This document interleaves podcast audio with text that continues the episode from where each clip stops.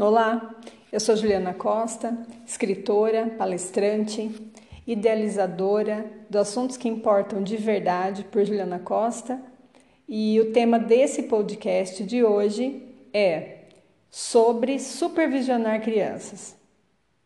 É disso que nós vamos falar. Os dias passam e a nossa criança cresce e se desenvolve cada vez mais. Uma das grandes questões da nossa atualidade é o uso das tecnologias. As tecnologias se apresentam para nós, adultos, como um instrumento incrível para a gente realizar todo tipo de coisa possível e imaginável. Até bem pouco tempo, a minha geração, na adolescência, não tinha acesso a nada tecnológico. Os computadores começaram a surgir naquela época e a gente começou a fazer trabalho, pesquisas na internet a partir de uma idade já próxima da idade adulta. Eu, eu me lembro com muita clareza quando eu tive acesso ao meu primeiro computador e isso veio, eu já tinha 18 anos. Então, é muito diferente a relação que a gente teve na nossa infância e adolescência com a tecnologia e o que está sendo apresentado para os nossos filhos hoje. Então, quando eu me proponho a refletir, né, conversar aqui sobre supervisionar crianças, estou falando, dentre outras coisas, mas principalmente do uso da tecnologia.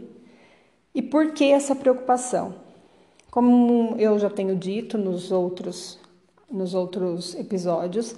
Eu sou palestrante e eu tenho tido bastante contato com, com mães, com educadoras e temos percebido a, a, vulnerabilidade das crianças quando elas têm acesso aos meios né, de comunicação, ao celular, principalmente celular. Então, quando a gente fala de supervisionar, como é que se faz isso hoje, num tempo em que, num piscar de olhos, a criança já está tendo acesso a conteúdos que a gente nem imagina? Eles pegam o celular, eles dão um Google ou eles clicam lá no YouTube. Crianças pequenas, às vezes nem digitar sabe, mas sabe usar o microfoninho, grava o que quer e a informação vem. É, essa, essa dificuldade na supervisão, ela tem muita relação, uma relação bem, bem estreita com a forma como nós lidamos com as tecnologias, nós adultos. Porque o WhatsApp, as redes sociais, essa forma veloz de comunicação e essa, esse acesso que praticamente todo mundo tem acesso a todo mundo, é, isso nos sequestra. A gente entra para resolver uma coisa, vê que tem outra, outra, outra, vai ficando. Às vezes é uma curiosidade, às vezes é trabalho mesmo, às vezes é uma forma de entretenimento. Afinal de contas, é tudo tão corrido, a vida é tão puxada e em alguns minutos nas redes sociais você consegue dar risada, você consegue distrair. Então, são tantas necessidades que nos levam para o uso da tecnologia e aí a gente tem que dizer não para a criança que está vendo que a gente está usando. Então, essa, esse desafio da supervisão tem muito a ver com a forma como a gente lida. Se a gente se, faz as refeições com o celular concorrendo ali com o prato, é muito difícil você dizer para sua criança guarde o celular, para o seu pré-adolescente, para o seu adolescente. A gente vai precisar descobrir formas saudáveis de usar os nossos celulares toda a tecnologia que está, está posta, que temos acesso, para a gente manter as nossas relações saudáveis. E essa preocupação sobre a supervisão, ela vai desde só o estrago neurológico que a superexposição pode provocar, numa fase que a criança está tendo os seus neurônios multiplicados, o seu desenvolvimento neurológico em plena expansão, o uso excessivo de telas pode prejudicar esse desenvolvimento. Ao invés de facilitar na produção de neurônio, pode matar neurônio. Isso é estudo científico com, com bases seríssimas. Então, assim, é prejudicial, o excesso é prejudicial.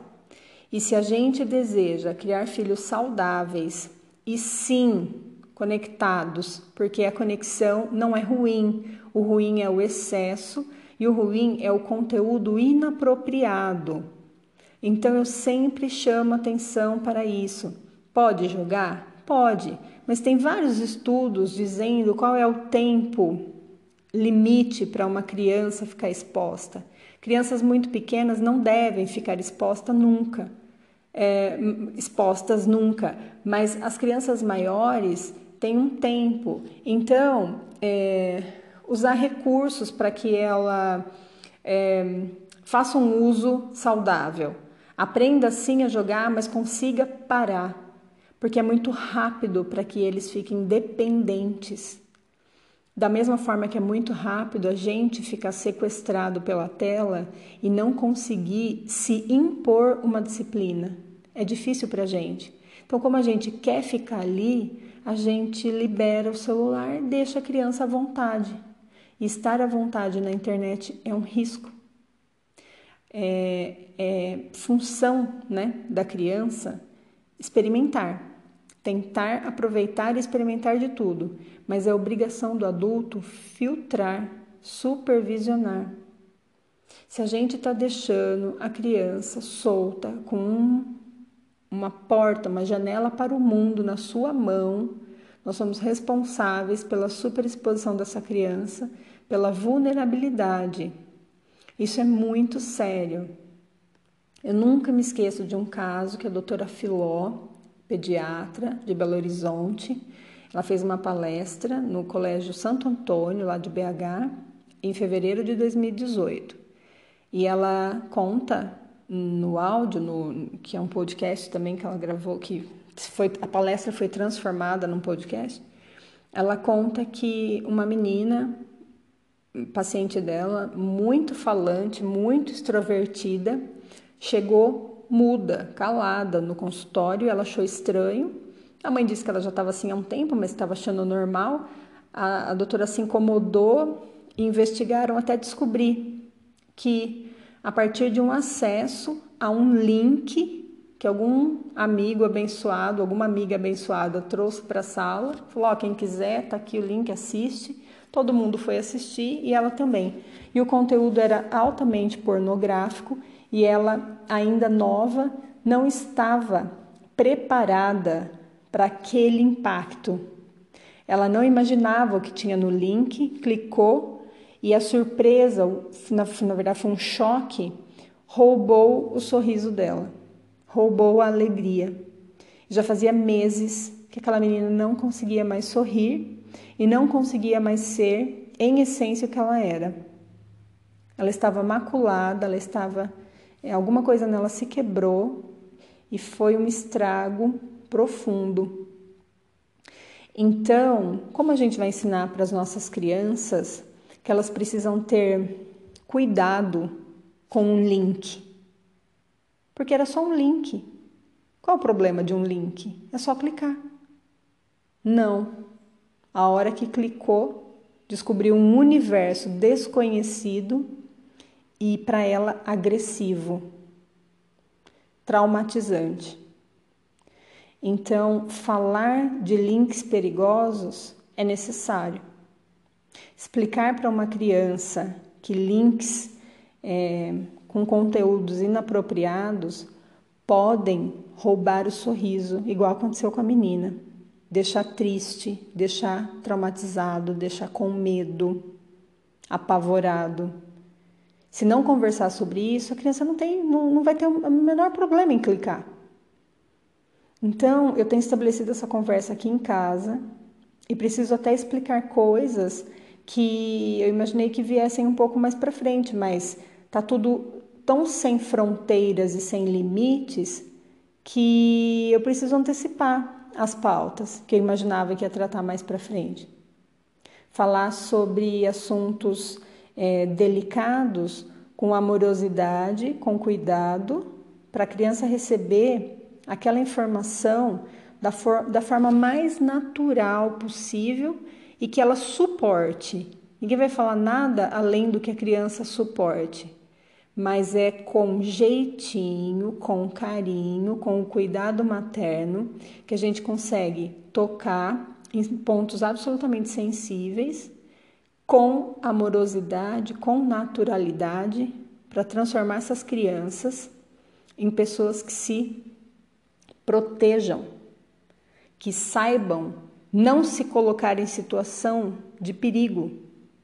A minha fala é sempre essa: não se coloque em situação de perigo. Você conhece muitos perigos já.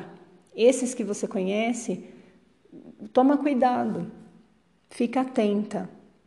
E para estar atenta, precisa ter vindo com uma dose muito reforçada de conversa, conversa honesta. Então, isso serve para tudo, para absolutamente tudo.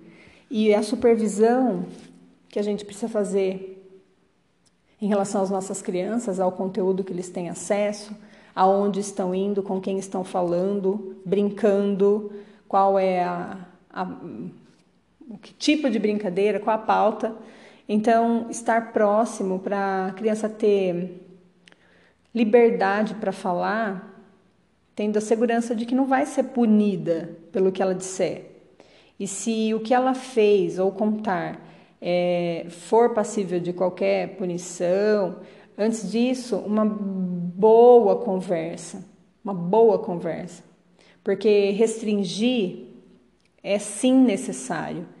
Eles só precisam entender por que, que eles estão sendo impedidos, para que isso não vire um inferno pessoal, porque criança e pré-adolescente, quando quer alguma coisa, quer de verdade e a porrinha até conseguir o sim. Então, se a gente pretende sustentar ou não, a gente tem que ser flexível e emocionalmente inteligente, para que a gente consiga ter chances de ter sucesso nessa missão. É, eu agradeço por essa conversa, por essa reflexão. Ela já estava aqui na minha pauta há alguns dias, que eu estava sentindo necessidade de falar sobre isso. Que bom que eu consegui, espero que seja útil. Agradeço a sua atenção até aqui. Convido para curtir a página Assuntos que Importam de Verdade no Facebook, para que a gente fique próximo quando eu fizer algumas postagens por lá, você receba de antemão. Muito obrigada, um abraço, até a próxima.